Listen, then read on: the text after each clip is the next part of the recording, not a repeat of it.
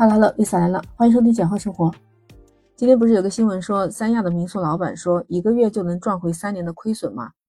这一下子引起了很多网友的热议。现在老板回复了，他说这个事情是误解，不可能有那么高的。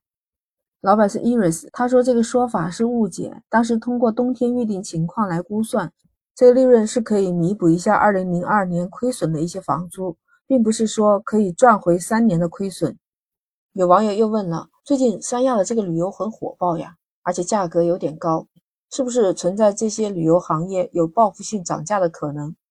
三亚旅游酒店行业协会秘书长李友仪回复说，没有这个事情的。说三亚市的政府对酒店客房有最高的限价，根据地理位置还有房型不同是有不同的标准的。现在这个情况，有一部分的酒店民宿的价格已经回到疫情前差不多的水平了。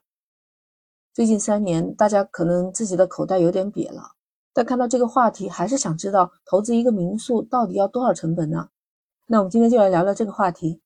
就目前来讲，开民宿的大部分可以分为两类人，一类是有着自己的情怀，哎，说要把这个理想照进现实里头去；另外一种就是纯粹来投资的，就是我要通过这个民宿行业赚钱。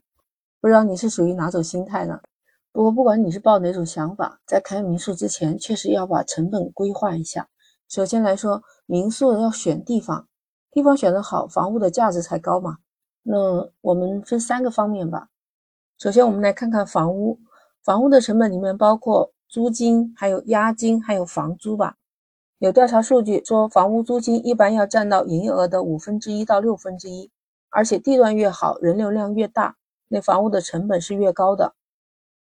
其次就是装修成本，做民宿吧，你装修成本投入也是非常大的，这个就没有上限，就要根据你的品味，还有你想打造的这个环境，或者是设计的理念，而且还有根据附近的交通，那算装修成本在内的话，近几年装修材料的价格也在涨，那一间民宿按九个房子计算，至少要一百万起步，还有在运营这一块的成本。运营成本里面就包含两块，一个就是人力成本，第二个就是平台去宣传或者是平台的一些费用，第三个就是营销成本。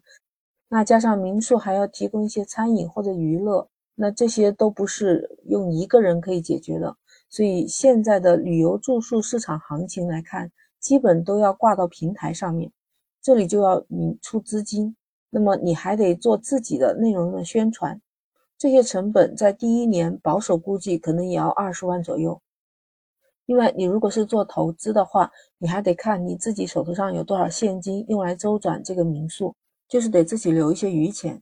就好像刚才我们之前讲的民宿老板说的，在房租啊还有人力上面都有亏损嘛。那你如果自己没有现金垫上去，你一开始就投入了你全部的钱，那这样你的资金面断了以后，你就没办法运营了。所以说，在资金上面不可以全用满呢。还有一个，如果你是第一次做的话，可能还要考虑你这个事情投资有没有可能失败，那做好一个止损，就是你能亏得起多少钱。所以说，在这方面一定要算好，你预计要花多少钱，预计营收比是多少，要参考附近的酒店或者附近的民宿，然后做一个对比，那最后就是你的收益了。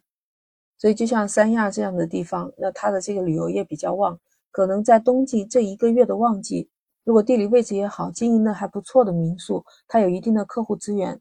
那也可能不仅仅是把亏本的补上，那也可能还有一点小的营收，所以这就看怎么去经营了。总归还是实践出真知吧。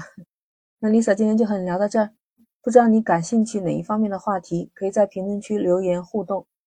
那我们今天就聊到这儿，记得点击订阅关注简化生活，下期再见。